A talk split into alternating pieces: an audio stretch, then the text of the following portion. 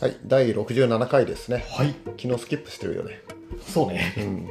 まあ、はい、まあいろいろね。は。はいい、はい。今日はですね、はい。仕事で出会ったお客さんで、うんあちょっとよかったなあ、この人好きだなっていうお話。ーなるほはい、ど。うん。あ、私、あるね。すぐ出る？出る出るおはい。そう、あのー、とね、お客さんで、はいどちらかというとじあのスーパーとかうん本屋さんとかっていう感じのお客さんなんだけど、うんうん。でねあの部下が基本的にパートなのようん。パートのおばさんとかねうん。お姉さんとかうん。でもうパートなんだけどもすごいなんかいろいろその人たちに対してうん。あのいろいろ勉強の機会とかチャレンジの機会を与えまくってたねうーん。なるほど。そうもうあれこれやってみようかってパートさんが言ったらすぐじゃあやってみようかっていうははは感じしてどんどんねうん。そのパートさんといろいろ出てきたアイデアを交換しながらやっていく感じが。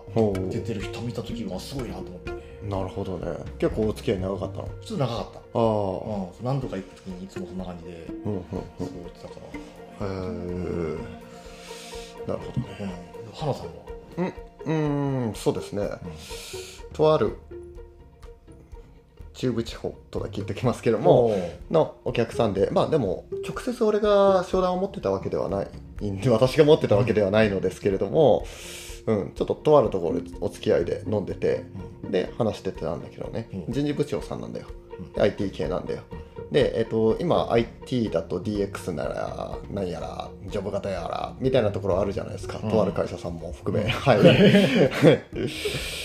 でね、まあ、まあ、そういうのもあるでしょう。でもね、あの、うちはどちらかというと、人つ、人っていうもので、人付き合いでお客さんとウェットと付き合っていくっていったことをやってるんですよ。だから、合宿なんかの研修とかやってるんですよ。合宿やるんですか？みたいなところで、そうそう泣き出しちゃう子もいたりね、みたいな話を結構してて、だからね、その、人と人とのつながりを大事にしていって、それで事業を、まあ、でっかくするっていうよりかは、お付き合いを大事にした結果に事業があるよねって人事の部長さんが言ってて、ああ、まあ、やっぱ人事部長らしいなというのと、あとは、やっぱりその会社のらしさが出るなっていったところうんがね、うん、まあだからね変にうんまあその会社さんが、ね、首都圏というかでっかい会社の真似してもよろしくないなとは実は思ってはいるのであのもう本当にその通りだなと思っていました、っていう話です。はい以上です。バイバイ。バイバ